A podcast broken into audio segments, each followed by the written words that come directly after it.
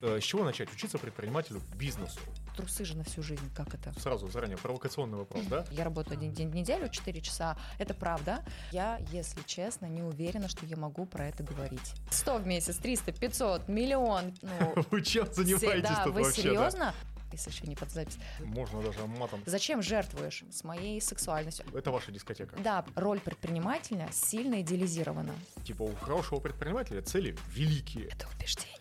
А, но мне было очень морально тяжело. Так, друзья, собственно говоря, у нас тут три камеры, да, у нас... Из них смотреть? Слушай, можешь смотреть на самом деле в любую. Вот это специально для меня, это для нас двоих, а это специально для тебя.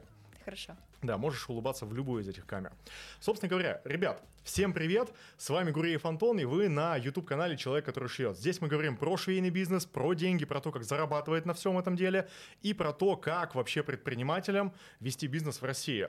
Я Гуреев Антон, собственно, ведущий этого канала. И сегодня со мной э, гостья, прям замечательная, очаровательная, и мы с ней будем сегодня обсуждать очень интересный вопрос. Как, работая один день в неделю, быть молодой, красивой, богатой и при этом свободной? Вика, привет! Привет, Антон. Да. Спасибо, А, что пригласил. да, Вика Янчевская. Вик, давай сразу, вот чтобы прям вопросов не оставалось, э, какие вот э, проекты у тебя сейчас есть, чем ты сейчас занимаешься? Я на данный момент занимаюсь двумя проектами. Первый ты помнишь, ты знаешь, это бренд белья. Мы производим, продаем а, женское белье, домашнюю одежду. И недавно я запустила пару месяцев назад а, второй проект. Это консалтинговое агентство по выстраиванию системы в бизнес. Мы делаем его прозрачным, понятным, оцифрованным, указываем на точки роста. А, И наши клиенты в основном-то ребята, у которых проекты до 120-150 миллионов в год. Вот, и мы с ними работаем. Мгм. Супер, потрясающе. Слушай, э, скажи, пожалуйста, вот э, ты, говоришь, недавно запустила консалтинговый проект, Да. и получается, сколько уже лет твоему основному, ну, какой он, основной бизнес или первый бизнес, как правильно Первый. назвать? Первый бизнес, да? Первый. Первый. Сколько ему лет, сколько лет ты этим занимаешься? А, Я его запустила в 2014 году, то есть 9 лет. Ага. Да, 9 лет у меня. Но, как и норм- нормальный любой бизнес, он эволюционирует, он меняется, видоизменяется. Компания появилась 9 лет назад, бренд появился в 2020 году, а до этого мы работали в формате мультибренда. В формате мультибренда. Да. Слушай, а вот давай как раз э, интересная история. Расскажи немножко. Вот в в 2014 году ты запустила бизнес. Сколько тебе лет было тогда? 24, а, 24 но года. я не запускала бизнес. Я просто захотелось а, сделать что-то, соединить свою жизнь с чем-то прекрасным и красивым. Вот Ага. это было женское белье. Вот. Слушай, Я- это вот прям такая мотивация была? Или вот просто некоторые, знаешь, вот э, иногда, вспоминая там события прошлого, может на это накинуться, ну, такой типа флер э, романтизма легкого. А некоторые люди говорят, там, нам там нужны были бабки, было по барабану, что делать вообще? Вот это не мой на самом деле путь. У меня в целом не м, формируется какая-то деятельность через запрос денежный. Мгм. Это следствие всегда. И я банковский сотрудник в прошлом до работы точнее, до появления проекта я работала в банке. В целом у меня была хорошая, э, хороший карьерный путь, а, но мне было очень морально тяжело, так как я работала в отделении, там было очень много сложностей, ты постоянно сталкивался с жалобами клиентов. Я так переживала из-за этого, и в один из дней поняла, что все, мне не очень хочется, мне хочется действительно связать свою жизнь с тем, что я людям дарю что-то приятное. Слушай, ты так вот говоришь, там было много людей, постоянно какие-то жалобы клиентов. Такое ощущение, как будто описываешь, ну, такой среднестатистический нормальный бренд одежды. Где вот, ну, типа, знаешь, вот когда там, э, я уже давно не 42-й, но все еще заказываю 42-й. Там, почему у вас там какие-то вещи не такие неправильные? То есть, ну, смотри, как бы вот э, вот мотивация была именно связать жизнь с чем-то прекрасным, да? Да. И почему белье? Почему там, не знаю, не косметика, не бьюти, может быть, что-то такое? Хороший вопрос. Я на самом деле нашла ответ э, на него относительно недавно, потому что я меня никогда не вдохновляла одежда, допустим. Мне нравится хорошо выглядеть, мне нравится бренд одежды, но чтобы заниматься а, одеждой. У меня никогда не было такого запроса. Но при этом у меня всегда была какая-то страстная любовь к женскому белью, к домашней одежде. Для меня это верх эстетики. Ну, то есть это лучшее, что может вообще быть в жизни женщины. Это так прекрасно. Это так подчеркивает твою женскую природу. Это в этом такая сила. Но это я сейчас так размышляю. И мне кажется, что мой проект это на самом деле Я вообще считаю, что любой предприниматель создает бизнес, исходя из собственных болей. Ну, то есть в первую очередь для себя, а только потом для других. Так просто выходит, что если твою боль разделяют много людей, твой бизнес успешный. Вот, и так получилось, что я закрывала свою собственную, свой собственный запрос, какой-то, связанный с, моей, с моим женским проявлением, с моей сексуальностью. Можно такие слова использовать? Можно даже матом, наверное, сказать, запикаем потом. Алина запикает. Да, вот, и так появился проект, который э, разросся, да, стал крепким, крепчать, вот, крепчать. Вот давай так, история успеха предпринимателей, которые начинали в золотую эпоху Инстаграма. Сколько денег ты вложила на старте? А, бюджет, с которого начинала, и все они были запущены в продукт, а, 200 тысяч рублей. 200 тысяч рублей. Да. Это были твои деньги или заемные, или Мои. там семейные, свои На- деньги, накопленные да? средства, да. Вот я там. Все, я понял. Так, и слушай, и как вообще пошло? А, ты правильно сказала, что это была эпоха запуска и развития Инстаграма как площадки для продаж, потому что я сразу поняла, что, ну, я не, не думала, смотрите, ну, начиная проект в 2014 году, у тебя ноль знаний как о бизнесе. Ты вообще не понимаешь, как мыслить как предприниматель, какие, на что делать ставку. Это очень-очень-очень э, сложно было мне тогда понять. Это все было чисто на интуитивном управлении. Я понимала, что, ага, есть продукт, мне, видимо, надо как-то его показать в онлайне, так как мы в онлайне, да, за ним у меня не было ни магазина, ничего. Я в целом всегда, когда ограничен бюджет, рекомендую как бы не запускать там оффлайн. Давайте-ка попробуем потестить спрос Давайте через сначала найдем тех людей, кого в этот оффлайн мы подтащим, да, а да, потом да. уже То будем есть, в на- стену но вкладывать. первый, да, шаг это, конечно же, подтвердить свою гипотезу, что твоя гипотеза хорошая. Вот. Мгм. И э, был Инстаграм, то есть я просто фотографировала и продавала. Ну, конечно, не было шквала заказов, то есть это все было очень-очень постепенно. Начинала дома, Мгм. с рейла дома, и ко мне приходили покупатели домой. Вот. Классический, мне кажется, Какой, какой город это был? старт это Уфа. Уфа. Да. То есть это еще не Москва, ребят, это Уфа. Да. Вот это вот очень важный момент, да, что как бы 2014 год, только старт вообще развития такой площадки, как Инстаграм. Вот кто сейчас не понимает, почему мы говорим про старт развития этой площадки, потому что раньше в этой социальной сети ты реально просто делал фотку, ты реально просто ее выкладывал, и люди такие, вау, прикольно. Я сам вот именно с такой же моделью и попал в женскую спортивную одежду как раз. То есть мы просто сфоткали, люди такие, да, мы хотим это купить, все нормально. А алгоритмы, они же были дружелюбнее, то есть они были по-другому настроены, все было абсолютно как-то просто, и это помогало тебе. Мгм. Хотя на самом деле я считаю, что сейчас больше инструментов для большего развития. То есть э, быстрого развития. нету вот этой ностальгии по раньше было лучше. Не, у меня вообще нет такого, такой установки. А как ты относишься к людям, которые раньше были э, раньше было лучше? А, Я вообще, знаешь, воспитываю в себе привычку не навязывать людям свои убеждения, свою правду. Если им комфортно в своих убеждениях, пожалуйста. То есть есть убеждения позитивно, есть не особо позитивно, они как бы тебя ограничивают. И если человеку хватает сознания определить, что вот это меня ограничивает, мне надо что-то с этим сделать, то я делаю. Если он не может сам, я не лезу. Если Ну, как бы, э, это ваша дискотека. да, пожалуйста, как бы каждый имеет свое право на свою правду. Мгм. Окей, хорошо. Слушай, а, сколько вот сейчас в среднем по больнице вот у тебя месячный, месячная выручка от э, двух твоих проектов? Слушай, второй проект, он только два месяца как. Мы замерили, ну, у нас, знаешь, есть э, ресурс по, ну, то есть ограничивающий ресурс. Внедрением системы занимаюсь Мгм. не лично я руками, у меня есть команда, и у нас а, мощности это 5 клиентов в месяц. То есть Мгм. мы не можем больше взять. А, вот, поэтому ну, как бы есть куда расти, есть понимание. А по бренду белья там тоже есть свои ограничения, да, Мгм. ограничения, связанные там с выпуском продукта. Мы помнишь, что вы встречались, это как был такая проблема по выпуску, так она и остается. То есть мы год э, 20... Слушай, да, а я сейчас, мы, если еще не под запись, мне мой, мой операционный директор говорит, пожалуйста, ты очень много говоришь в соцсетях, давай все, что касается цифр, не особо разглашать. Все говорю, супер. Значит, Алина, вот это вот все мы как раз спокойненько оставляем. Ну, соответственно, как бы мы говорим открыто о том, что как бы сейчас мы не можем разглашать коммерческую информацию. Да, Слушай, а вот тогда, что. слушай, интересный момент. А, ты привлекаешь инвестиции в бизнес с одеждой. Бельем, да. Именно да, в белье. Да. По какой причине? Чтобы что? Мне очень интересно. Смотри, вот а, если такую предысторию, чтобы было понятно, вот до 2020 года бизнес-модель была одна. Давай, т- да, до 2020 года. То есть мы за период существования сменили уже две бизнес-модели. И вот она была одного характера, то есть формат шоурума, то есть мы работали, ну даже не шоурума, до, короче, до 2017 года это формат шоурума, потом мы пошли в формат а, стритов и ТЦ, потом случается ковид, у нас все наши ТЦ закрываются, мы меняем, нам же нужно как-то продавать. Вот у нас мы все это время, до вот все эти 9 лет, развивались на собственные средства. То есть у нас не было привлеченных инвестиций. И тот рост, который у нас сейчас есть, он благодаря этим ресурсам. Угу. Если мы хотим расти быстрее, нам нужны в товарном бизнесе тебе нужны инвестиции, потому что угу. тебе нужно что-то продавать. Ты только за счет этого можешь замораживать деньги в продукте. И вот я просто к тому, что когда в 2020 году у нас закрылся весь э, офлайн, мы быстро перестроились, сделали ставку на онлайн, э, поехали по стратегии стритов, у нас стрит там, там, там, там, у нас прям активно это работало, но в 2022 году э, стриты не работают. Uh-huh.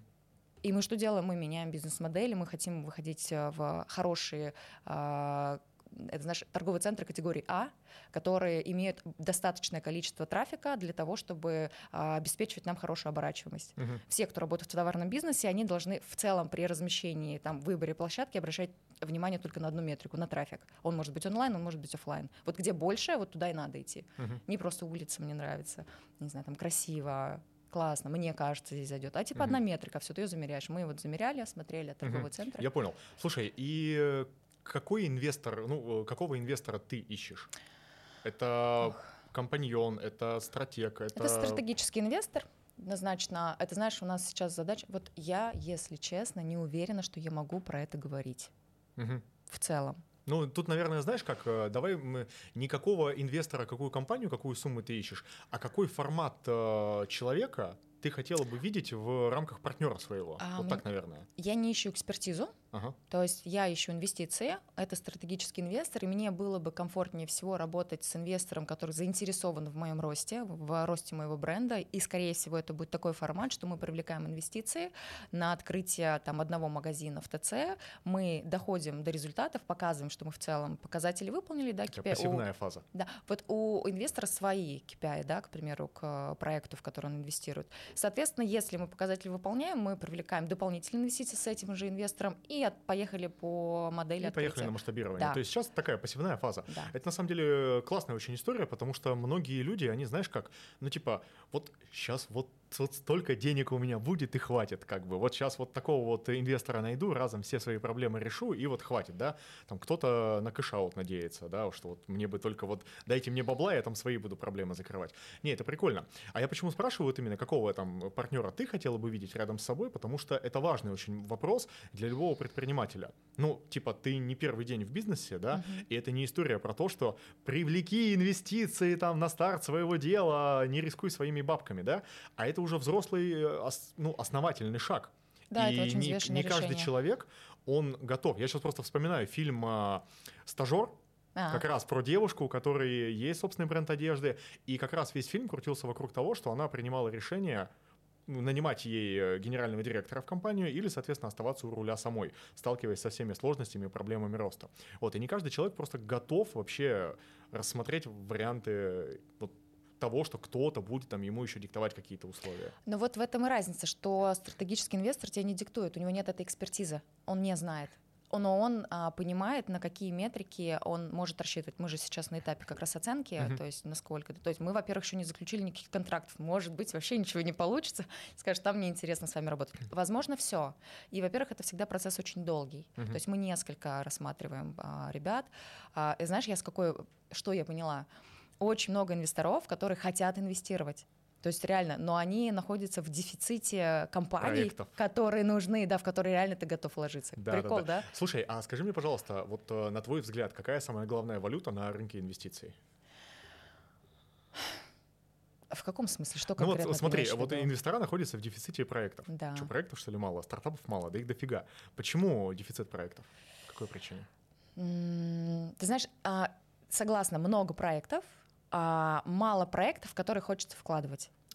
Какой главный критерий? Вот, вот это что, ну, на что вообще инвестор смотрит? Угу. Он как бы первый показатель рентабельность, насколько ты реально прибыльный, ну, масштабировать а, низкорентабельный бизнес никому не интересно. А второе — это скорость, а, ну, то есть, а, а, как это, скорость возврата инвестиций. Угу. Как быстро ты сможешь вернуть эти инвестиции. А для этого у тебя должен быть какой-то, ну, как бы цикл, как ты до этого работал, какая у тебя бизнес-модель. То, то есть уже подтвержденная бизнес-модель. Уже подтвержденная скорость получения денег — и рентабельность, которая, которая у тебя есть в бизнесе. Слушай, а как вообще вот человеческий капитал на рынке инвестиций рассматривается. Вот ты конкретно из реального бизнеса. В реальном бизнесе есть определенные сложности с привлечением денег, ну, потому что как бы это не айтишка, где, да, ладно, давай еще лопату денег. Это не силиконовая долина. Да, да, да, да, да. Вот, а, насколько вообще оценивается бэкграунд предпринимателя и его адекватность человеческая, его факапы, которые были. Вот это Конечно. вот история, типа, не рассказывай мне про успехи, покажи мне, где ты обосрался. Да, и как да. вот это. А, это как вот в Силиконовой долине. В тебя ни один инвестор не угу. вложит деньги, если у тебя есть еще нет а, ошибок, да, то есть ты еще не набился шишек, потому что, скорее всего, это означает, что именно со мной ты набьешь эти шишки, а я не готов. То есть угу. ты покажи свои раны. А, я здесь а, вообще сейчас на российском рынке инвестора тоже обращают внимание на эту часть, но больше всего они обращают внимание на зрелость команды. То есть вот команда, а команда бренда, зрелая? которая уже проходила, то есть это команда, которая имеет экспертизу. Очень, не, не, если вот про 4 часа в неделю, это очень хороший показатель того, что твой бизнес растет, развивается, он приносит деньги стабильно, как бы не с кассовыми разрывами, и при этом ты не являешься узким горлышком этого бизнеса, означает, что у тебя зрелая команда, которая uh-huh. самостоятельно может приносить результаты. Uh-huh. Все, супер, абсолютно потрясающе. И вот это, наверное, один из ключевых моментов, потому что очень многие бизнесы, они так или иначе завязаны исключительно только на э, личности основателя, и это является вот большой, большой проблемой.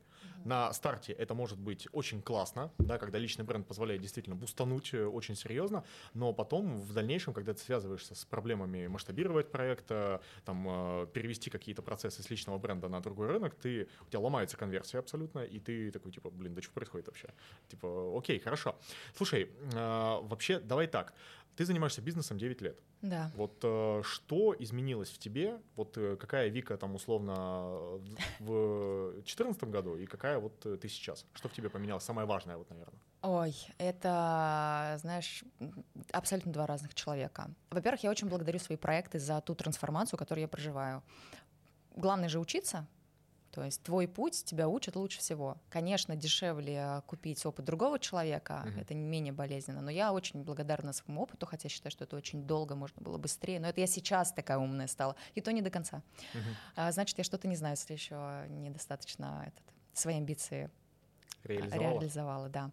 А, главное изменение как бы банальным, каким бы банальным ни казался ему ответ, это, конечно же, изменение твоего мышления. Угу. Потому что только мышление позволяет тебе использовать какие-то инструменты более качественно, адаптировать их, там, применять, там, выстраивать отношения с твоей командой, в целом отнош... ну, как понимать, что, смотри, бизнес — это одна из частей твоей жизни, она не основная она просто одна из. Тут есть семья, твоя а что, так можно было? А, и это на самом деле, вот все, все вопросы, которые в моей голове возникали с момента развития моего мышления, а что, реально так можно было? Ага. В смысле, я не раб своего бизнеса. Да ну. Да ну, бред какой-то. Зачем это все надо, да? Да. Слушай, а вот э, смотри, то есть, если я правильно тебя понял, ты считаешь, что вот по факту ну, как бы, ну, две ноги, две руки, как бы, да, там меняются какие-то декорации. Но глобально вот результат зависит от э, того, что в голове. Да. Таким образом. Почему многие люди не могут добиться результата? Вот не могут. Будет классно, если приведешь какой-то пример, потому что чаще ну, всего... типа смотри, давай так, э, я начинаю какой-то проект, и он у меня 4 года на стадии, там, зарабатываю 300 тысяч рублей выручки в месяц, плачу зарплаты, себе не остается ни копейки, вообще нифига. Вот, типа, вот в, в таком ключе. А, а что, реально такое бывает, да? Да. Серьезно, серьезно так бывает. Тут, э, знаешь, как бы какая петрунка? Я недавно делал э, для зачем-то очередную ЭЦП себе. Я не знаю зачем, но мне нужна была очередная ЭЦП. Мне бухгалтер сказал, как бы, Антон, надо съездить. Я такой, окей, все, под козырек взял, поехал. И я приезжаю туда, и я смотрю около налоговой 2023 год, июль месяц. Так. Стоят два человека с картонными табличками, флешки, продают флешки, которые я на Озоне купил за косарь. Стоит прямо в самой налоговой автомат, она там стоит косарь. И эти стоят и вот как бы кого-то пытаются словить. И я на тот момент, я понял очень важную мысль, что э, желание остаться сапожником и желание построить космический корабль — это одно и то же желание, родившееся в одной и той же голове. И это просто как бы, ну, вот результат, который ты получаешь, это следствие вот этого желания. Я хочу построить бизнес и стоять типа у налоговой две флешки в день продавать, зарабатывать 2000 рублей. Ну, мы за месяц заработали полтинник, вау, мы крутые. Или, например, там запускать космический корабль. То есть вот исходя вот из твоей позиции, я понял, что вот людей с флешками — от э, условного Илона Маска отличает только как бы то, что в голове у них находится. Масштаб мышления. Только масштаб мышления да. получается. Ну вот а знаешь, откуда берется масштаб мышления? Откуда? Он же не сразу берется. Ты не можешь сам до этого дойти. Мышление развивается только через других людей исключительно. Это вот каким книжки. образом работает? Это только в коммуникации и в окружении. У меня тоже начался суперкратный рост в понимании, что можно по-другому только тогда, когда я эти примеры увидела. Почему человек считает абсолютно нормальным продавать флешки по тысяче рублей и, и довольствоваться тем, что есть ну, вот 50 тысяч рублей? Потому что в его картинке мира, в которой он существует, это норма. И вот когда он начнет видеть другие примеры, у него начнет все разваливаться, слой за слоем. Это вот как типа про банку с солеными огурцами. А что там с солеными огурцами? Ну, знаешь, типа, чтобы стать соленым огурцом, нужно попасть в банку с солеными огурцами. Блин, классный пример. Реально так работает. Твое угу. мышление способно развиваться только через других людей. Слушай, а я вот, например, эту историю немножко по-другому воспринимаю. ну -ка. Типа, для того, чтобы стать миллионером, нужно общаться с миллионерами. Но никто не задается вопросом, типа, ты этим миллионером вообще нахрена? Со своими депрессиями, да. проблемами, головниками какими-то. Да. И я, наверное, вот иначе немножко формулирую вопрос. Для того, чтобы стать, ну, как бы, соленым огурцом, нужно предзасолиться немножечко, капельку хотя бы, да? У меня должна быть внутренняя мотивация к изменениям, внутренняя мотивация что-то сделать и реально изменить свою жизнь. То есть я должен дойти до той точки, когда я понимаю, то, что я делаю, полная херня, оно не работает, я должен делать по-другому. И только тогда начинаются вот какие-то тектонические сдвиги уже вот в сознании. Это не согласие с тем, что у тебя есть. Ну вот, к примеру, просто у тех ребят их все устраивает. Угу. Вопрос выбора. То есть ты такой стоишь на полном серьезе, ребят, вы, ну, вы чем занимаетесь да, тут вы вообще? серьезно? Да? Они такие, да, нам все устра... нас все устраивает. Ну то есть да. и что? Они такие, да, мы серьезно. Потому что, ну как бы да.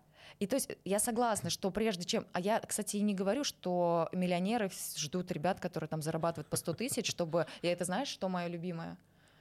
А, это когда там к тебе приходит человек, говорит, ну, пожалуйста, ну скажи, ну что мне делать? Вот у меня самый частый запрос в директ, ну, их два, типа, можно у вас учиться, а второй, Виктория, давайте с вами встретимся, созвонимся, у меня есть пару вопросов, пожалуйста, задам, приглашаю вас на кофе.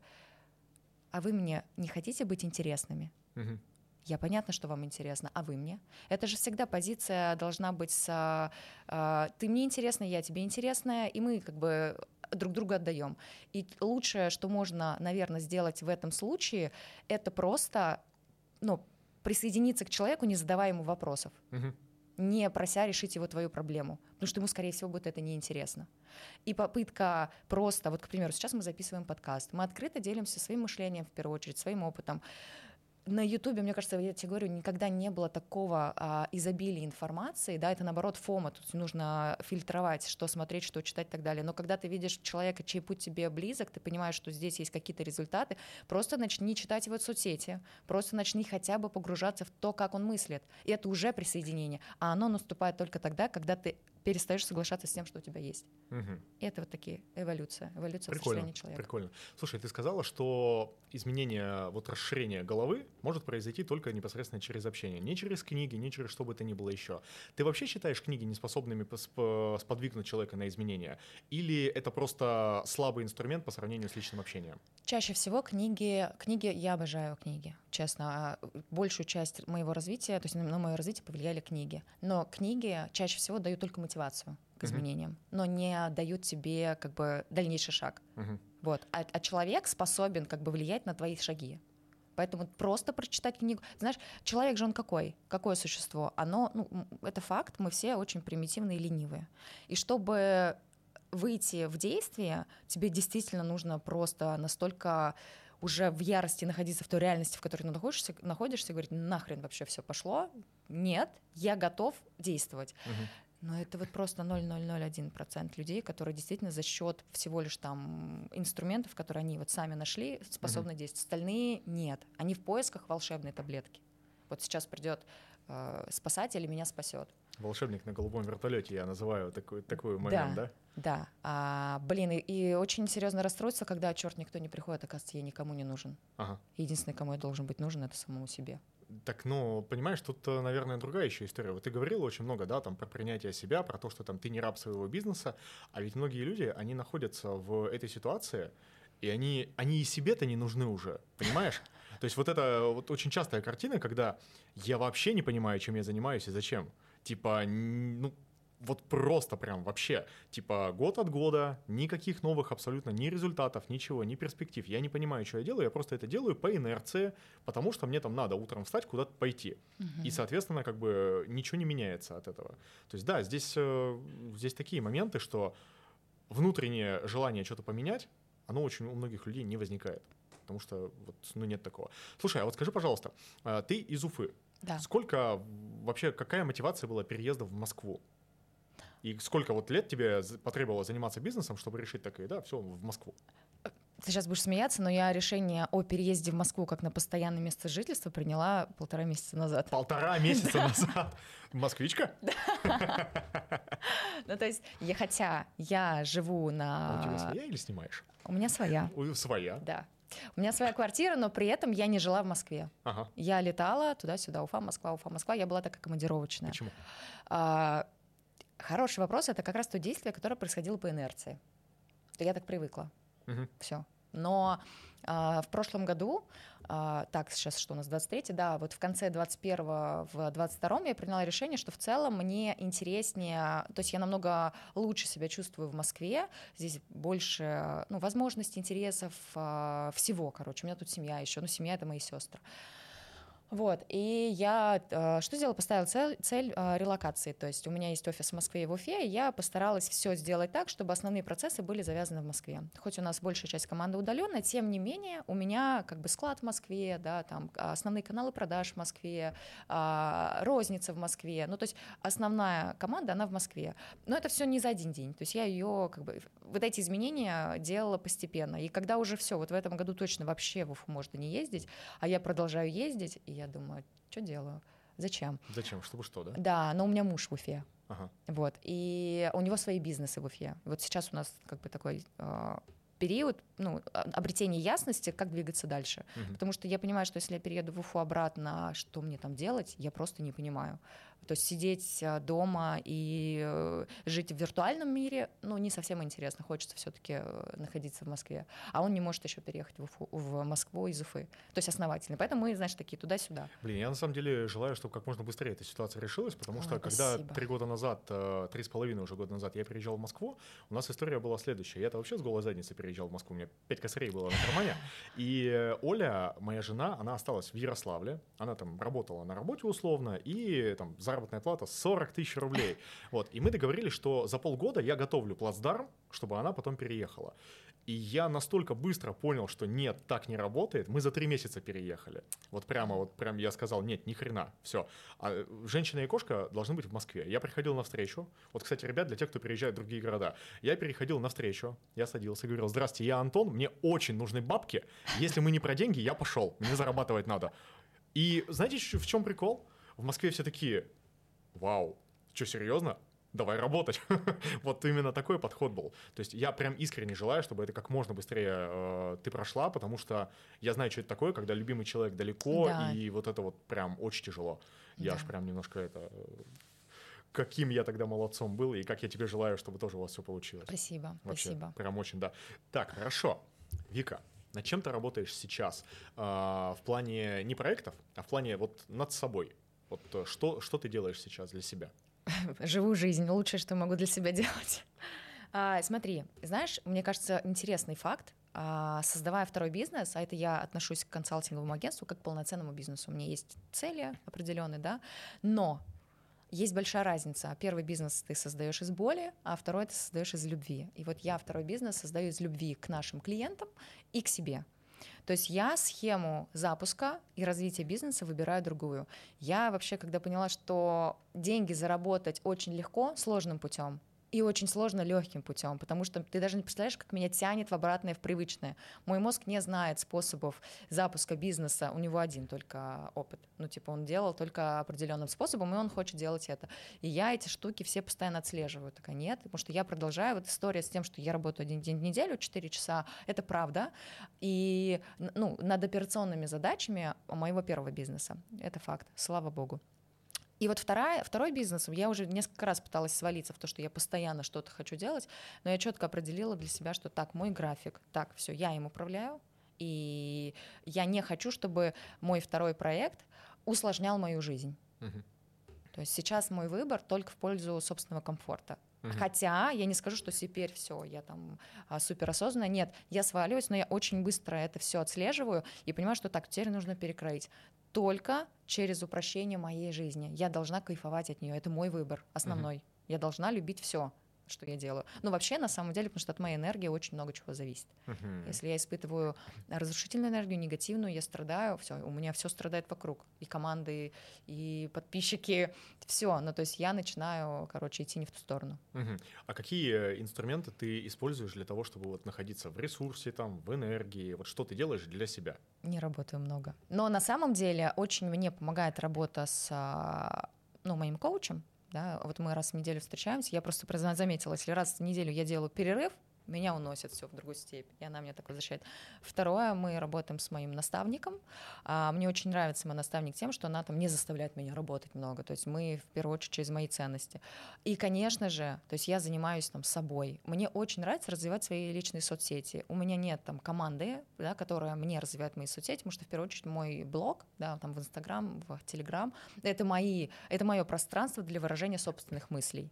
То есть я не использую эти площадки как там агрессивные продажи. Я могу могу что-то продавать, я продаю, если я хочу продать там консалтинг, новые коллекции белья, то есть это все равно способ продажи. Но это не узкое горлышко, это не продажи, это, то есть на этом все не держится. Uh-huh. И мне вот эту вот штуку, как я выстраиваю свою жизнь, не ставить себя узким горлышком в своих бизнесах, в каких-то проектах, в каких-то обязательствах, потому что человек самый ненадежный на самом деле uh-huh. ресурс, на которого нельзя на самом деле полагаться. Ну, то есть должна быть крепкая система, и э, все должно работать. Слушай, а какой бы ты сейчас совет дала каким-нибудь девчонкам, у которых бренды одежды свои, там, бренд одежды, бренд белья, может быть, швейное производство, и они вот прямо в 8 утра на работе, в 22.00 с работы. Вот э, с, ч- с чего им начать, чтобы вырваться из этого? Первое, с чего начнутся изменения, это не соглашаться на это. Можно по-другому. То есть чаще мозгу не хватает примера, что а как? Ну а как? Ну а что я могу сделать? Вот у нас сейчас же клиенты в работе, с которыми мы работаем. Примерно у всех один и тот же запрос. Основная боль у наших клиентов вот в консалтинге, я не знаю, как по-другому. Я хочу работать один день в неделю, не терять в доходе, расти. Как? но это нереально. То есть в их картинке мира пока нет. И мы как бы, у нас даже в а, программе зашит работа с коучем, uh-huh. потому что очень много установок. Первое, это не согласиться. Второе, конечно же, выстраивать систему. Самые классные новости систему выстроить реально легко. Угу. То есть это самое легкое, что можно сделать. Потому что вообще задача, ну, принять предпринимательскую позицию. Когда я работаю с 8 до 20.00, прям физически, руками там что-то делаю, то я не в предпринимательской позиции. Предпринимательская позиция — это человек, который отвечает за диалоги, за стратегию. Угу. У предпринимателя на самом деле три роли — это а, идеолог, то есть визионер. Все предприниматели, когда создавали свои проекты, они находились в этой роли. Почему? Потому что они создали какой-то проект. Второе, вторая роль — это стратег. То есть это уже какие-то понятные там, шаги, то есть какие-то действия, которые приведут нас к точке Б. Ну, то есть вот, вот, вот эта вот линия. И третья роль — это тактик. Тактик — это тот, кто как раз-таки делает какие-то действия руками, что-то погружается, и это нормально, на каком-то периоде. Но а что делают предприниматели, да, де, вот девчонки, которые занимаются развитием собственного бренда, они и остаются в роли тактика. Uh-huh. И они начинают делать, то есть они постоянно, они оттуда вылезти не могут. Почему? Потому что а, ну, они не знают как. А нужно себя как раз-таки минимизировать свое нахождение в роли тактика и больше... Нах... Вот я в роли тактика там по понедельникам. Uh-huh. Ну и то я только на метрики смотрю, на цифры. А в основном я нахожусь в роли стратега и идеолога. Вот типа с чего, вот, э, с чего начать учиться предпринимателю бизнесу? Очень люблю книжку «Построение бизнес-модели» Остервальда. Вообще супер рекомендую. Она может показаться сложной на первый взгляд, но все, кто строит бизнес и не понимают примитивные основы построения бизнеса, нужно эту книжку прочитать. Угу. Это основа, потому что предприниматель это тоже ну, как бы навыки. Ты владеешь как бы навыком делать таблички, создавать продукт, выстраивать процессы, не знаю, привлекать лиды как маркетолог, да, там, ну, то есть ты в разных ролях, но не занимаешься развитием своей ключевой компетенции предпринимательской, потому что если ты везде, ну, во-первых, тебе не хватает а, ну, адекватности, да, объективной оценки своих скиллов, Угу. Ты из чего взял, что ты делаешь лучше? Ну, если ты на этом уровне, значит, ты точно ни хрена не лучше, чем а, лучшие специалисты. А второе, когда мы нанимаем хоть одного человека в команду, нужно сделать выбор. Я сейчас в роли кого? Ученика или учителя? Угу. Этот выбор определяет очень многое. Потому что если я говорю, я в роли ученика, я буду тебя учить, как что делать, я буду тебе показывать. То есть я сразу умнее, чем ты. Я от этой штуки отказалась в 2021 году. Угу. Даже, да, ну, в общем, где-то в том промежутке, когда я такая, я на самом деле ничего не знаю, и я не хочу знать. Я хочу людей, которые супер фанатеют от своей работы, они знают, что они будут делать, там, продукт-менеджер, там, руководителя производства, ропа, маркетолога, СММщика, люди, которые лучше разбираются, чем я. я. То есть я отказалась от вот этой вот ошибки, на самом деле, что я самая умная. Угу. Да. Вот. Огонь. Огонь, хорошо. Ну тоже это достаточно большой путь был, да, получается, если в 21 году, Конечно, 7 лет Я тебе говорю, бизнесом. я просто первые 6 лет занималась какой-то херней. А знаешь, что я делала? Я строила бизнес только, но ну, это вот с психологом надо поработать, это все, кто испытывает чувство вины перед командами, ага. испытывает чувство вины перед окружающими, считает, что он должен там работать больше всех. Все, что действует через э, самоуничтожение, угу. идем к психологу. В терапию. Слушай, вот, кстати, интересный факт. А, ты же пошла в мастер-группу к Шабудинову. Нет. Правильно? Нет, не пошла? Я, дум, я почему-то думал, что пошла. Нет. Нет? Мастер-группа что это такое? Мастер-группа к Шабудинову. Просто ты, когда писала изначально про обучение за 5 миллионов рублей, я подумал, что ты туда вписалась. Нет. Одновременно просто да. эти события происходили. И я как раз хотел э, подискутировать на тему, потому что у него э, раньше была позиция про легитимность. У него был тезис один очень интересный про легитимность власти и легитимность денег. О том, что почему э, раньше в там, средние века там, правители имели возможность обладать большей властью, большими деньгами, большим влиянием, потому что они шли в бой первыми. Они, соответственно, доказывали и свое право на деньги, свое право на власть. И, соответственно, предприниматель — это тот человек, который стоит на баррикаде, и, соответственно, этот предприниматель, он э, своими там энергией, своими компетенциями, типа не всеми компетенциями, а своими, да, он доказывает, что он имеет право зарабатывать больше всех, он имеет право больше всех получать угу. результата и так далее. Вот ты вот как к этому относишься?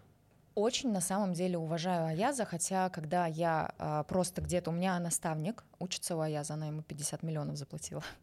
Вот, я, как бы эти деньги были на моему наставнику. А почему я не пойду учиться к Аязу в личную работу? Потому что он будет заставлять меня работать. Ага. Есть разные способы достижения результатов. То есть моя стратегия, она сильно отличается. Я фанат, я гедонист, мне очень нравится наслаждаться жизнью. Я, у меня есть четкое убеждение, жизнь создана для удовольствий, не для страданий, хотя я какую-то часть жизни жила из убеждения только страдать, доказывать. Угу я имею право. Я, если я больше зарабатываю, значит, я больше работаю. Вот эти все установки я оставила. Все, uh это не мои. Есть разные способы. Можно так, а можно по-другому. Uh-huh. И я к тому, что любое мое действие, оно не должно усложнять мою жизнь. Я хочу, чтобы оно его упрощало. Uh-huh. Вот. И в части того, что я доказываю всем, что я самая умная, я тоже так жила. Я говорю, есть э, способ через самоуничтожение либо там через удовольствие. Можно uh-huh. по-разному. Вопрос выбора. Все всегда зависит от выбора. Есть разные предприниматели, есть миллиардеры, которые по-другому зарабатывали деньги и зарабатывают. Да? Есть люди, которые говорят, а я не хочу много, мне действительно... Я вообще не понимаю, почему у нас главное мерило э, успеха — это деньги. Uh-huh. Я считаю главным мерилом успеха это уровень счастья, который ты проживаешь, удовлет... уровень удовлетворения от своей собственной жизни. Uh-huh. То есть у меня четкое правило: кто счастлив, тот и прав. Uh-huh. Никто богаче, тот и прав. Кто счастлив? Если ты счастлив, вот эти вот ребята с 50 тысячами, они внутренне испытывают счастье, они получше большинства миллионеров. Они... Как, как вот здесь распознать э, Никак. ложь? Сам человек знает. Тебе не, не нужно знать, врет другой человек или нет. Ка- Вообще л- лжи не существует. Человек может врать только себе. Ну вот, я и говорю, что, Да. смотри, я нахожусь сейчас в позиции, да, когда я мало зарабатываю, когда я занимаюсь э, э, чем-то, что не позволит мне Да. зарабатывать никогда больше, и ежедневно я соглашаюсь на какие-то свои страдания, да, вот, Да. на свой ежедневный поток страданий. Вот, и я такой, да меня, ну, типа, все нормально, все нормально, типа, как человеку распознать вот, ну, то, что я лгу себе? Из-за страха, из-за инерции какой-то, из-за еще чего-то. А, собственным ощущением. Вот ты что ты не можешь сделать? Ты не можешь понять а, чувства другого человека. Мгм. Ну, у нас нет такой настройки у, внутри. А, это только сам способен человек. Он может говорить все что угодно, да, но его собственное ощущение от своей собственной жизни и является главным индикатором. Какие, как, э, это может, как это может проявляться? Это очень нехорошо проявляется в теле какая-то хроническая штука, либо какие-то там болезни. Ну, то есть что-то тело сигнализирует. Оно тебе просто говорит там, не иди, либо иди, ну, типа, обрати внимание, затормозись. Я очень в это, в это верю, я, ну, по крайней мере, со мной так работает. Если я чувствую, что у меня болит спина, это мой главный индикатор того, что я сейчас, мой уровень тревоги повысился, я такая, стоп. Так, я, я чувствую, что я сошла. У меня есть свои индикаторы оценки. И вот человек, который реально существуют люди, которые зарабатывают от 100 там, до 500 тысяч рублей, либо от 50 до 100, и они счастливы, прикинь. И ты, и ты такой сидишь с вами, давай зарабатывать, давай миллионы. Да не нужно ему это. Не, не хочется, да. То есть нету, нету задачи, нету хорошего зачем. Ну, то есть, Да. как бы, нету просто хорошего зачем. Не Они всем понимают людям. это делать. Я вообще считаю, что предпринимателей очень сильно, знаешь, а, как это слово какое применить, А, идеализируют. Роль предпринимателя сильно идеализирована. То есть они думают, что вот если ты предприниматель, значит ты счастливый, классный, крутой. А сколько несчастливых предпринимателей? Многие люди, которые в найме, Это ошибка просто, ну, типа, мы взгляда со стороны. Это знаешь, вот, типа, я вот сейчас вот э, на диету сяду, вот так похудею и хватит. Вот я сейчас зарабатываю сотку, буду зарабатывать миллион, тогда я буду счастливым. Заработал миллион такой, Да это все херня, поверьте мне. Нет, это вообще, это всегда, типа, ты до 50 в месяц, 100 в месяц, 300, 500, миллион, 5, и ты всегда... То есть если ты не умеешь быть счастливым на 100 тысячах рублей, ты не будешь счастлив с 10 миллионами. Факт. Научись сейчас. да. Но вот история про то, что всем нужно срочно миллиардный бизнес, если у тебя его нет, ты не крутой, Полная Bullshit. херня. Полная Просто. херня вообще. Это история, ну, блин, понимаешь, как бы это один из триггеров. Это один из триггеров, да, вот э, когда у Полонского было интервью с э, Тиньковым, да, и вот сюда можно сейчас вставлять, типа, нет миллиарда, пошел в жопу. Вот, и что получается? Это просто заставление человека купиться на какой-то триггер. То есть э, не зарабатываешь, да ладно, у нас все зарабатывают, ты чё? А потом, даже вот если посмотреть на этих все, которые зарабатывают, начинаешь раскладывать. Я тут был на конференции по инфобизу, у меня же как бы бизнес-модель моя — это инфобизнес, да? Мгм. И мы смотрим на этих людей, там, 30 миллионов в месяц, 50 миллионов в месяц. Я сижу, пытаюсь разложить воронку, пытаюсь там фот прикинуть, маркетинговые затраты, и понимаю, что мы зарабатываем больше в конечном счете на себя.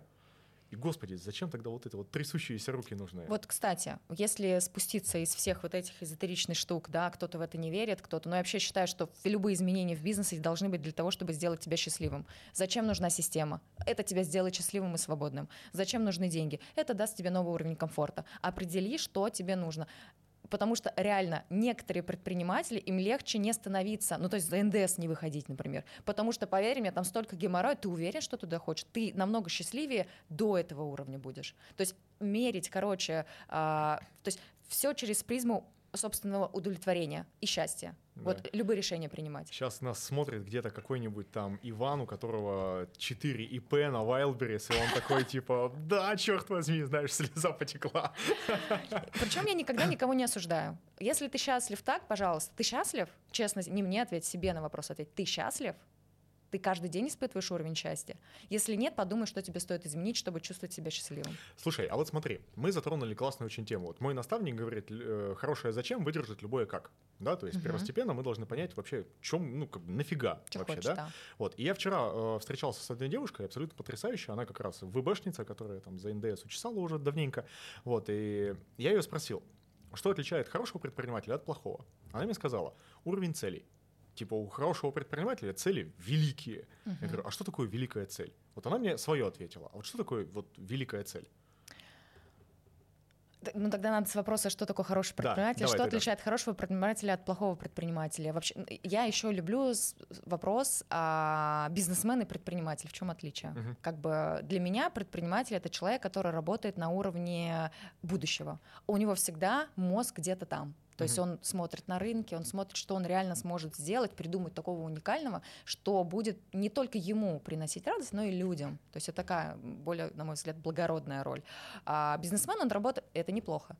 Он работает с а, продуктом в моменте, то, что здесь, сейчас, где можно заработать, это тоже определенная, определенный талант. Причем хороший предприниматель не всегда хороший там, бизнесмен, который может работать вот с этим здесь.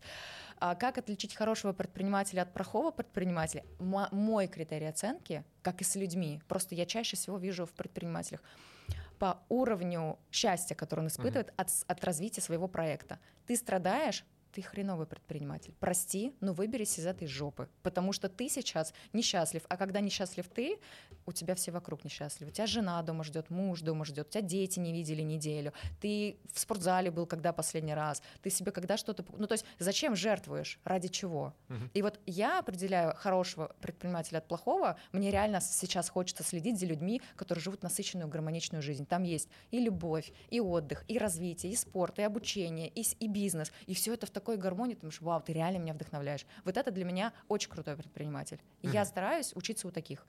А плохие предприниматели, которые жертвуют Мгм. чем-то.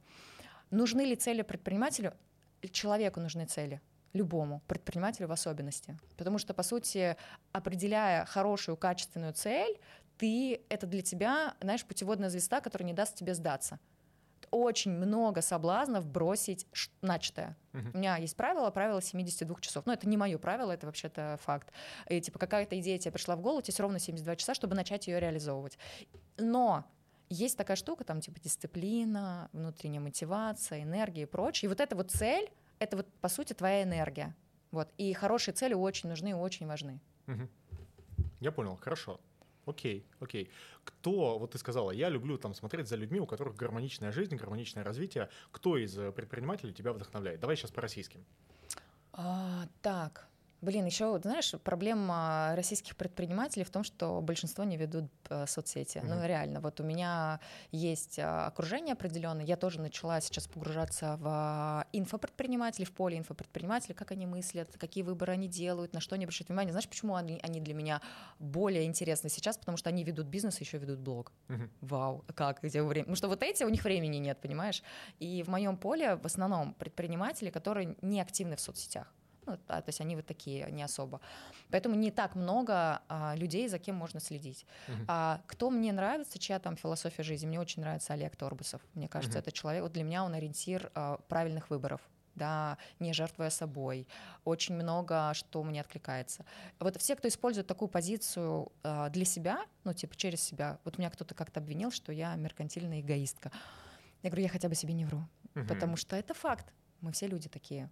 Нам нужен собственный комфорт, счастье, удовольствие, но мы почему-то из-за каких-то установок считаем, что это плохо. Мгм. А еще для многих это говорите, я люблю деньги. Да, а вы что, не... ну вы да, но вы врете себе, типа вот этот вопрос тоже честности. Вот. Надо подумать на самом деле, я не знаю, так я не смогу тебе прям назвать список людей, которые прям для меня очень крутые. Они все все люди классные. Еще я, кстати, могу а, что-то цеплять. Вот Мгм. у какого-то человека, в каком-то человеке мне очень нравится его видение мира. То есть кто, как он, его, как он его видит, что он подмечает. Вот это мне всегда... Знаешь, я сама все творческий человек Мгм. тонкая натура. Хотя при этом веду ну, бизнесы довольно с хорошими, крепкими командами, системами и прочее. Можно все, можно балансировать. Мгм. Я понял тебя, хорошо. Тогда расскажи, у кого ты учишься. Вот э, ты э, много раз упоминала о том, что ты проходишь обучение, в том числе дорогие обучения, ну Да. то есть по существующему рынку. У кого ты учишься? Кстати, я купила а, обучение вот недавно у Аяза. А, вот. И просто с- хожу. Мне, ну, я не скажу, что я прям супер сейчас активно учусь. Я сейчас, знаешь, у меня такой период э, только то, что мне нравится. Я вот хочу, я вот уч- учеба для меня она не только бизнесовая. Вот у меня есть школа а, игры на фортепиано. Я очень люблю. Мне это обучение, это обучение и развитие моего творческого начала. Мне очень нравится. А, при этом мне нравится, я действующий эксперт Сколково, и мне нравится учиться через других людей, слушая их проект. Это тоже определенный способ обучения. То есть вообще вообще я считаю, что позиция и концепция обучения на протяжении всей жизни очень важна. Не надо бетонировать ни один из процессов. Вот угу. ты такой построил бизнес-модель, все, но нужно быть гибким, важно сохранять гибкость. И обучение в том числе. К примеру, наставники, новый способ получения информации, но это не хард-скиллы, а наоборот. То есть человек, вот у меня есть наставник, Настя, она сейчас учится у Аяза.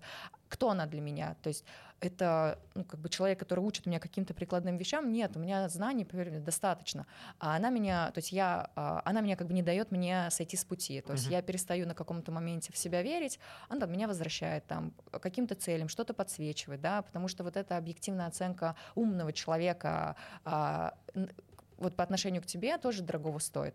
Потому что слушать всех подряд тоже не совсем, типа, а что конкретно ты себе заберешь. Слушай, вот. ты вот сейчас э, говоришь, сейчас будет сразу заранее провокационный вопрос, да? И возникает такое ощущение, как будто бы люди должны понимать, что ли, что они хотят получить от другого человека. То есть я, я там прихожу к кому-то, и типа не он мне должен, а я ему должен. Так что ли получается? Хорошее замечание. Я не могу уловить логику, откуда это у тебя такой вопрос появился. Нет, просто вот мне Из интересно, да? сказанного. А, просто ты очень много говоришь про личную ответственность. Ты очень много говоришь про личную ответственность, Конечно. и это сквозит прям в каждом тезисе да. твоем. И из этого у меня возникает э, резонный вопрос. Такое ощущение, как будто ты ученик должен больше, чем тебе должен учитель. Должен чего? Должен э, внимание уделять, э, я не знаю, там, инициативы проявлять, должен самостоятельно стремиться что-то взять. То есть, знаешь, приходить на обучение не из позиции «научи меня», а из позиции «так, я сейчас буду учиться». Вот, вот э, такое ощущение возникает, когда ты говоришь опять же, вот знаешь, есть мое видение мира, mm-hmm. мои установки, есть других людей. Это знаешь, когда у меня какой-то рил залетает, у меня прям огромный шквал людей, не согласных со мной. Mm-hmm. И я такая, они имеют полное право на несогласие. Вот. А, как я отношусь к ответственности? Я вообще считаю, что бывает только, есть только личная ответственность, и больше никакой. Mm-hmm даже нет, я не знаю, у меня нет детей, ладно, не буду по эту тему затрагивать, но нет ответственности за своих родителей ты не можешь, ты не способен, у тебя есть только личная ответственность. И вот вопрос личной ответственности, потому что а, когда ты куда-то идешь учиться, чья ответственность, то есть это, это чей выбор? Uh-huh. Да, это твой выбор. То есть ты идешь зачем? Ты какой-то целью задаешься. Потому что если ты идешь учиться, потому что, ну я не знаю, типа в надежде, что другой человек изменит твою жизнь, разочарование. За спасением. Да, спасти тебя сильным будет разочарование, понимаешь, и это сильно может тебя подкосить. И если я иду за обучением, за попыткой меня спасти, я понимаю, почему я потом не захочу учиться потому что меня никто не спасет. Но если я иду в какое-то обучение из интереса, из любопытства, классно, потому что есть какие-то э, знания, которых там мне не хватает, точек зрения. Я очень, знаешь, чему я учусь? Другим точкам зрения. Uh-huh. Потому что инструментария на сегодняшний день, особенно в бизнесах, мне хватает. А какие точки зрения еще есть? Это очень интересно и любопытно. Я очень люблю смотреть, как оценивают ситуацию люди, там, а, по, которые по каким-то критериям вызывают у меня уважение. Угу. Вот это классно. Нет людей на рынке. Я говорю, так, кто твой самый большой конкурент? Вот. Почему у него есть, а у тебя нет? Ну, то есть, если бы не было людей на рынке, эта бы сфера не работала. Но у меня есть ответ на этот вопрос. Конечно же, нужно как бы это система, система в подборе кадров. Вот прежде чем, чтобы давать человеку право на ошибку, ты должен убедиться, что он допустит, ну, нужно, я не знаю, там, правильную на, ошибку. На своем месте, наверное. Да, то есть, что человек, хорошая команда, что это такое? Три вещи. Какой ты лидер, хорошо работающий человек у меня не равно хорошо работающий человек у тебя, так же, как и наоборот. Если ты злой, уставший, недовольный, агрессивный, какие люди к тебе пойдут? Ну, как бы, а когда ты, наоборот, довольный жизнью, я считаю, что задача предпринимателя быть самым классным, счастливым, здоровым, лучезарным в команде. Это ориентир, это модель. И таких людей привлекать. У меня все лучезарные работают, честно. У меня прекрасная команда. Вот как я. Ну, слушай, это работает, Но... вот знаешь, вот типа снач... начни с себя. Сначала наведи порядок на своей планете. Да? И только после этого как бы уже да. там, ну, куда-то дальше. А к тебе начнет просто зеркалиться вся эта история. Сто процентов. Так вот, собственно говоря, как бы толерантность прежде и увольнение. Да, прежде чем сюда человека поставить на роль, у тебя огромное количество работы до этого этапа. Первое, с чего нужно начать, нужно понять, кто тебе нужен, под какой результат. Допустим, мы ищем кого, как вариант? Маркетолога. Маркетолога, да. Нужен маркетолог. Какой результат ты от него ждешь? К примеру, у меня сейчас, я не знаю, там, ну, э, мне нужно сделать x2 по лидам. Мне достаточное количество лидов. Да? Ты так говоришь, как будто люди знают, чего они ждут от маркетолога. А это большая ошибка. А это на самом деле очень большая ошибка. Ну, в смысле, это, про, это, это главная штука, с которой нужно разобраться. Любой человек в команде должен себя купить очень быстро и принести в компанию прибыль. Если ты не знаешь, кто тебе нужен, под какие задачи, под какие результаты, ты слил бабки. Знаешь, какое убеждение у предпринимателей? Я сейчас найму человека, я боюсь нанимать, потому что я просто потрачу зарплату и останусь на, тех же, на том же уровне останешься, если ты не сделаешь то, что я сейчас проговорю. Это сто процентов так. Что нужно сделать? Определить, что вот мне нужен маркетолог. Зачем? У тебя же и так все в порядке. Маркетолог, продажник — это люди, которые напрямую влияют на прибыль. Я понимаю, если ты ищешь там себе уборщика, допустим, как он, и то здесь я бы тоже все оцифровала и описала. Вот мне нужен там маркетолог. Под какой результат? Тебе нужен какой-то результат. Ну, давай, давай мы представим, что я понимаю, что я хочу от маркетолога, если Супер. я предприниматель, да, и давай да. я представлю, что мне нужно а, увеличить поток лидов при той же цене заявки, ну, например, в два раза. А текущий угу. маркетолог с этим не справляется. Супер, все, определили результат. Следующий шаг, который нужно сделать, определить критерии, по которым я буду отбирать кандидатов. Угу. Вот эта штука капец какая важная, потому что она определяет твое несогласие с посредственными сотрудниками. Вот, вот действующим нужно, чтобы не попал такой же, как сейчас. Какие критерии могут быть? Первое, это человек уже делал такой результат на этой же нише, с этими же бюджетами, и он уже делал этот результат. Это единственное, на что нужно обратить внимание. Больше ни на что. Определили один твердый, крутой, жирный критерий – приступаем к чему? К описанию вакансии. Я сейчас описываю шаги по воронке. Угу. Вот. И вот это, это очень важная штука. Воронка найма. Воронка найма, воронка да. найма. Да. Но я надеюсь, что многие, кто посмотрит этот эфир, много что для себя заберут. И, и как бы возьмут в работу и улучшат свою жизнь. И это будет лучшая для меня награда. После того, как мы определили критерий, их может быть от одного до трех, но таких ключевых, которые будут для тебя являться ориентиром. Мы описываем вакансию. Вот на этом шаге что важно сделать? Важно себя продать. Мы работаем, да, когда мы говорим про кадровый рынок, продаем себя и нанимаем человека. Эта позиция выигрышна. Если мы ищем супер талантливого человека, мы должны быть для него привлекательными. Какие мы классные, какие у нас цели, достижения, результаты, почему он должен работать с тобой. Сделали описание вакансии. И следующий шаг. Раскидали эту вакансию я не знаю, существует более 400 площадок для размещения вакансий. Это минимум, который мы знаем. У меня есть Reels, зайдите ко мне в аккаунт, напишите слово «команда», я вам отправлю, бот отправит вам этот список вакансий. И что нужно сделать? Разместить эту вакансию везде. Не на HeadHunter с тремя откликами, вот помнишь, я говорила, есть, мы нанимаем человека либо в роли ученика, либо в роли учителя. Вот здесь такая же штука. Ты принимаешь решение, что ты выбираешь из изобилия или из ограничений. Чаще всего у нас ошибки в найме из ограничений, потому что три отклика. Три отклика, ну, одного и наняли, но он как бы Ну, как бы, плохенький, не нагрубил, и слава богу. Вот, вот чтобы такого не происходило, нужно выбирать из изобилия. А как выбирать из изобилия? Разместив вот на этих всех площадках. И не, ну, как бы не утверждать кандидата, пока у тебя не будет 100 откликов. 100 должно быть откликов. Слушай, ну тут э, смотри, я бы, наверное, еще немножко продолжил. Мы нанимали менеджера по маркетплейсам. 300 откликов, 50 заполненных анкет, 12 тестовых заданий, 5 собеседований. Одного человека мы наняли. Ребят, кто не может нанять себе кого-нибудь? 300 откликов, 50 заполненных анкет. Вот это мы нанимали менеджера по маркетплейсам. Прекрасная э, эта конверсия, я тебе скажу. Да. Круто, что не ноль на выходе. Серьезно так. Потому что когда ты твердо стоишь на критериях и на результатах, ты не соглашаешься на посредственность. Ну, тебе же нужен человек для каких-то результатов. Если ты не понимаешь, для чего, ладно, нанимай кого угодно. Ну, типа, знаешь, у меня какая была ошибка? Я, а, когда начала нанимать людей, я просто настолько устала делать все сама, я нанимаю, говорю, делай вот это, пожалуйста. Просто процесс передаю и все. Зачем, что он хочет, как человек рассказывает, какие результаты нужны, никто не понимает. И это тоже неправильно. Если нужно 300 откликов, делаем 300. 600 делаем 600. А что вы хотите? Добрый вечер, добро пожаловать в предпринимательский мир. Кто сказал, что будет просто? Команда — это вообще единственное, что должен быть заточен предприниматель. Это твой ресурс. Ты сможешь к результатам прийти только с сильной командой. И нужно, чтобы человек, которого ты ищешь, делал тот результат, который тебе нужен. Просто моя а, речь в том, чтобы твоя, вот, нет людей. Нет людей только потому, что очень узкая воронка найма.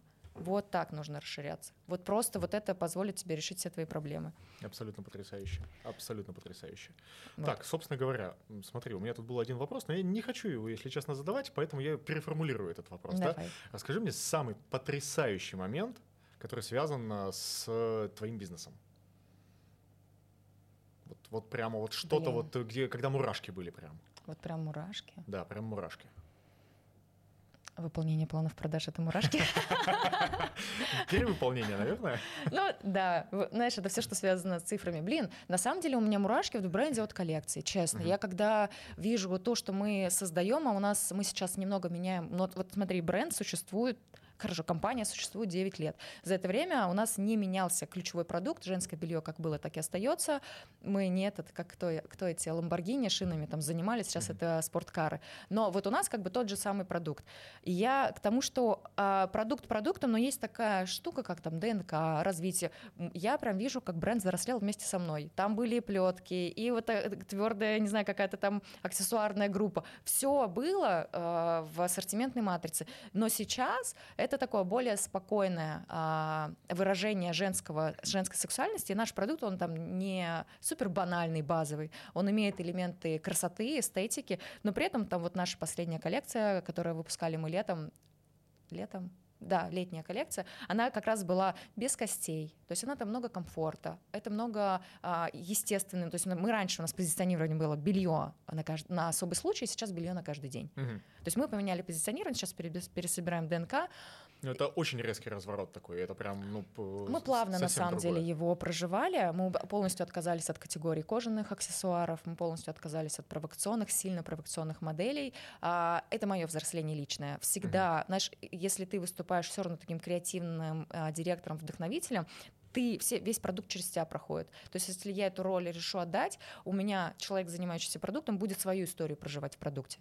И вот мы, и вот мурашки, они у меня в основном чаще всего связаны, честно, с продуктом. Потому mm-hmm. что когда вот сейчас у нас осенняя коллекция выходит, я ее увидела, там супер потрясающая домашняя одежда, и у меня это вызывает вот такие мурашки. Но честно, я кайфую сильно. Ну, я еще кайфую от цифр. Mm-hmm. Когда мы делаем планы, достигаем свои показатели. Слушай, а ты на самом деле вот затронула такой офигенно важный вопрос uh-huh. э, взросления собственника и изменение бизнеса, связанные с этим. Да. Вот э, я достаточно часто сталкиваюсь с такой историей, когда человек меняется, но пытается натянуть сову на глобус. То есть он оста... пытается, чтобы бизнес остался вот там, чтобы ничего не менялось, чтобы аудитории да. не менялись, чтобы...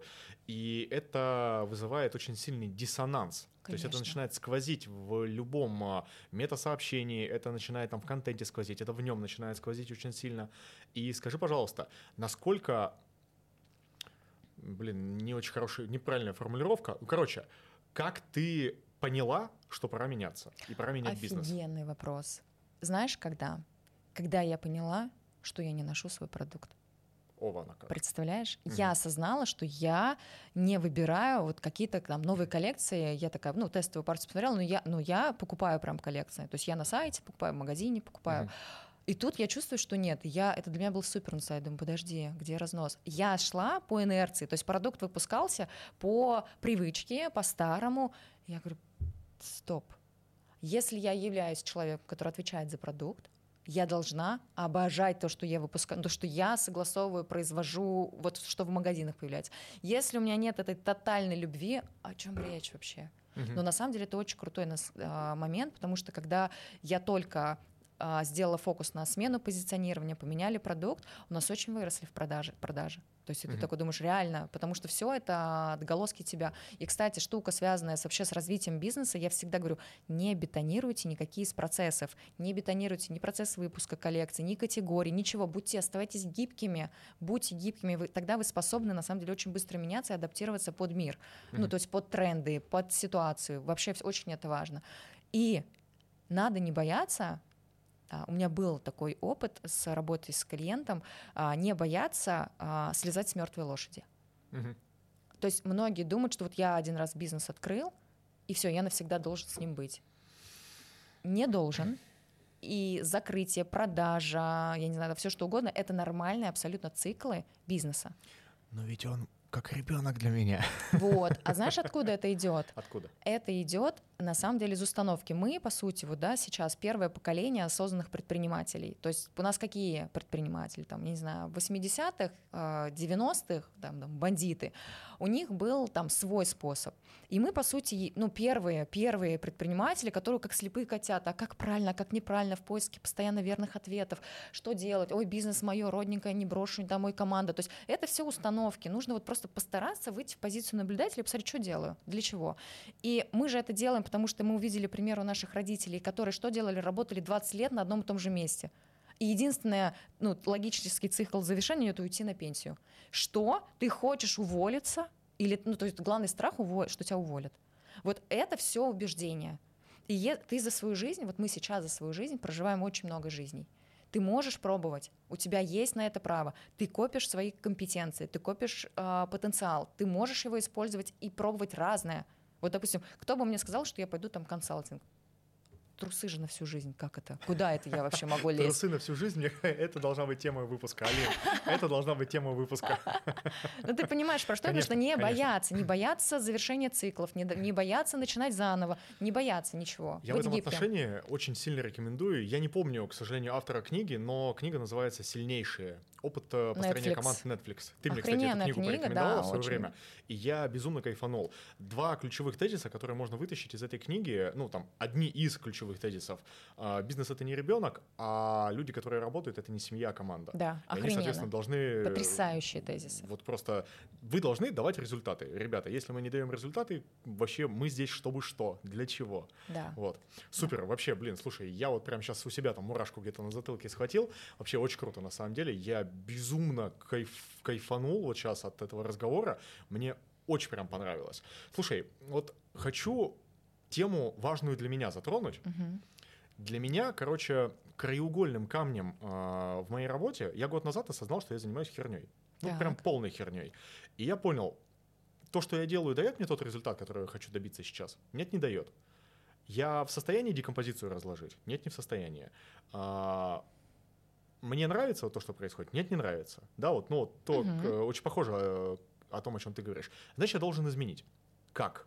Как я хочу, вот чтобы было. Типа там, начал там собой заниматься, там еще что-то, здоровье, я там очень много вещей по здоровью сделал, например, но для меня вот внутри краеугольным камнем мои отношения с женой. Угу. Потому что я даже сейчас, когда э, прописываю себе финансовые цели, я говорю, там, хочу заработать тогда-то, столько-то, так-то, эти деньги для меня такие-то, при этом отношения с женой такие-то. Это угу. прям основной критерий для меня, потому что мы, прикинь, мы однажды шли со встречи с моим э, ментором, угу. и мы такие, почему мы не зарабатываем больше? Угу. Потому что мы всегда, когда думали о увеличении дохода, мы очень много ругались. И я такой... С супругой? Да, с супругой. Угу. И я такой, слушай, а давай допустим мысль, что для нас рост дохода не означает э, накал, накал отношений. Давай мы допустим просто такую мысль вообще. И получилось, и прикольно, и на самом деле намного меньше стали конфликтовать, намного меньше стали ругаться. И вот здесь ты предприниматель угу. со стажем уже, это да. уже как бы стаж предпринимательский, да? А, у тебя муж предприниматель. Да. Как вообще вот а, роли в семье? Вот. Я, знаешь, начну с а, истории. Очень люблю практику и всем рекомендую ее сделать, потому что когда мы не растем, ну, у нас есть на это какая-то выгода, страхи, убеждения и так далее. И я люблю очень простую практику, это когда ты пишешь, кто будет счастлив от того, что я буду богатый. Uh-huh. От того, что я буду богатый, известный, медийный, влиятельный, кто будет счастлив. И чаще всего, когда наша вторая половинка против того, что мы богатые, она не видит в этом для себя свою выгоду. И наша задача, ну то есть человек, мужчины, да, убедить а, свою жену тем, что она от этого станет только счастливее. А вот девочкам как убедить своего мужа? А... Это же вообще паранойя, Вика. Я с таким сталкиваюсь. Это просто паранойя. Типа, говорю, иди погуляй. Меня муж не пускает. Вот. Ой, я не знаю, честно, когда это... Короче, мы, помнишь про ответственность, да? Мы э, не выбираем родителей и детей, но, мужа но выбираем, выбираем мужа и работу. Да, мы выбираем, мы в состоянии выбрать мужа, работу, согласиться на это или не согласиться. И если ты муж тебя там, я не знаю, бьет, не пускает, ограничивает, не разрешает, как бы тебе не было э, страшно в этом признаться, ты этого достоин. Ты согласен с этим. Тут есть история, как бы, что в бизнесе, что в отношениях. Э, вот я, когда работаю с ребятами, у которых сложности какие-то, я им всегда говорю простую штуку. Мы сейчас работаем со следствием решений, которые ты принимал хер знает когда. Да. Ты напринимал этих решений, вот здравствуйте, сейчас мы в этой ситуации находимся. Либо выгребай, и делай выводы отсюда, да, либо, соответственно, как бы можешь в этом дальше оставаться. Тут уж как тебе кайфово будет. Вот, поэтому согласен с тобой. Так вот, собственно говоря, да, чтобы не уходить от темы. Как у нас выстроены вот. отношения? Не знаю, как правильно. Ничего не знаю. Возможно, а наша а вот пара... Нет правильно. Да, правильно вообще нет. А, наша пара не является знаешь, там, целевой картинкой лучших отношений, но я максимально кайфую от своих отношений, и мужа я выбирала себя осознанно и сознательно, и четко понимала, а, что для меня является главным. А, понятно там, да, чтобы я его там любила, чтобы он там, не знаю, там, классика, я у него единственная была, третья, пятая, десятая, но это не основное, для меня очень основное, чтобы меня не ограничивали в развитии. Я всегда стремлюсь к развитию, мне всегда все интересно. Я, у меня шила в одном месте, и мой муж никогда меня в этом не ограничивал. Это для меня потрясающее качество в моем супруге, которое подчеркивает только его мудрость. Потому что он мне всегда, то есть вот мой муж мне говорит, умоляю, ну сходи куда-нибудь, погуляй на вечеринку, у тебя подружки, с сестрами съесть, съесть на пару дней куда-то. То есть вот так у меня муж размышляет, потому что он настолько обо мне заботится, я заботюсь о моем эмоциональном состоянии, потому что знает, что я уязвимая эмоционально. Я могу загнаться, то есть я стараюсь сейчас отслеживать, но я могу загнаться, и он мне скажет, пожалуйста, я так, у тебя синяки под глазами появились, нужно срочно отдохнуть. Ой, сказали по столу не стучать. Но это как раз тот момент, когда ты а, делаешь осознанный выбор, и твой, а, твоя вторая половинка тебя поддерживает. Потому что если в тебя твое ближайшее окружение не верит, что?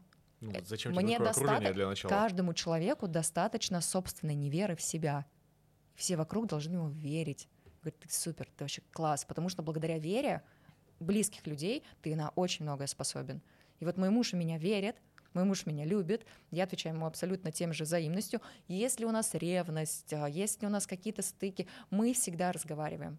Мы стараемся, вот я за честность, честность с собой, честность с людьми, коммуникация — это вообще лучшее изобретение человечества, потому что благодаря коммуникации очень много вопросов решается. Да, я э, люблю фразу «лучшая ложь — это правда». То есть, если ты хочешь добиться своего результата, ну, там, того, чего ты хочешь, вот правда — это всегда самый короткий путь для того, чтобы это сделать. Это и подкупает, это и, соответственно, не, ну, это безапелляционно, потому что ты как бы двигаешься, и тебе не приходится потом искать какие-то, знаешь, вспоминать, где ты тут, как, каким образом съелил. Да, поэтому это правда. И говорить с близкими людьми — это самое ценное, наверное, что есть вообще в принципе. Причем есть правило, уточнение, всегда говорить себя. Не ты козел. Я не себя да. чувствую. Я, да, я сейчас чувствую себя немного уязвимо, потому что ты так-то, ну, мне сказал то-то. Всегда говорить себя, потому что обвинительный тон, все, ты, ну, это ни к чему хорошему не приводит. Всегда говорить себя. Да, согласен полностью вообще, согласен. Так, ну что, собственно говоря, блин, э, у нас получилось безумно какая-то категорически невозможная по содержательности беседа. Я очень кайфанул. Ребят, вы тоже, я надеюсь, очень кайфанули. Обязательно напишите в комментариях, пишите там вопросы, не знаю, там, э, Вики, она, мы ей все обязательно передадим, она там поотвечает, может быть, на эфирные какие-то. Мы прикладываем ссылки на Викины соцсети, все обязательно к этому ролику, они все в описании, поэтому переходите и смотрите. Ну, а вы были на канале «Человек, который шьет». Здесь мы говорим о швейном бизнесе в России, здесь мы говорим просто о бизнесе, мы говорим про деньги, про мышление, и здесь я показываю показываю предпринимателей, тех самых потрясающих людей, которые делают бизнес в России. Я Гуреев Антон, обязательно нажми колокольчик, подпишись на этот канал, чтобы не пропустить новые выпуски. И, собственно говоря, самое главное пожелание, которое я хотел бы вам дать. Любите свое дело и как можно чаще обнимайте близких. Мне кажется, что это самое главное. Все, ребят, увидимся. Спасибо. Все, спасибо тебе огромное. Блин, это вообще было мега круто. Блин, мне показалось хаотично немного, но ладно. Хаотично с какой ну, стороны? Ну, я так, типа... Э, Ты вообще очень хорошо держала, да? держала структуру, все прям очень классно было. Я думаю, что это было просто потрясающе. Спасибо тебе большое за приглашение. Знаешь, я сейчас потренировалась. Кстати, ты оцениваешь? Да? Как? Кайф вообще? Да. Надо заводить мне свой YouTube канал. Придешь ко мне, я тебя тоже приглашу. Здесь прямо да. Здесь прямо да, вот в этом плане. прикольно, большое, было классно, мне тоже очень понравилось, и вопросы так крутые.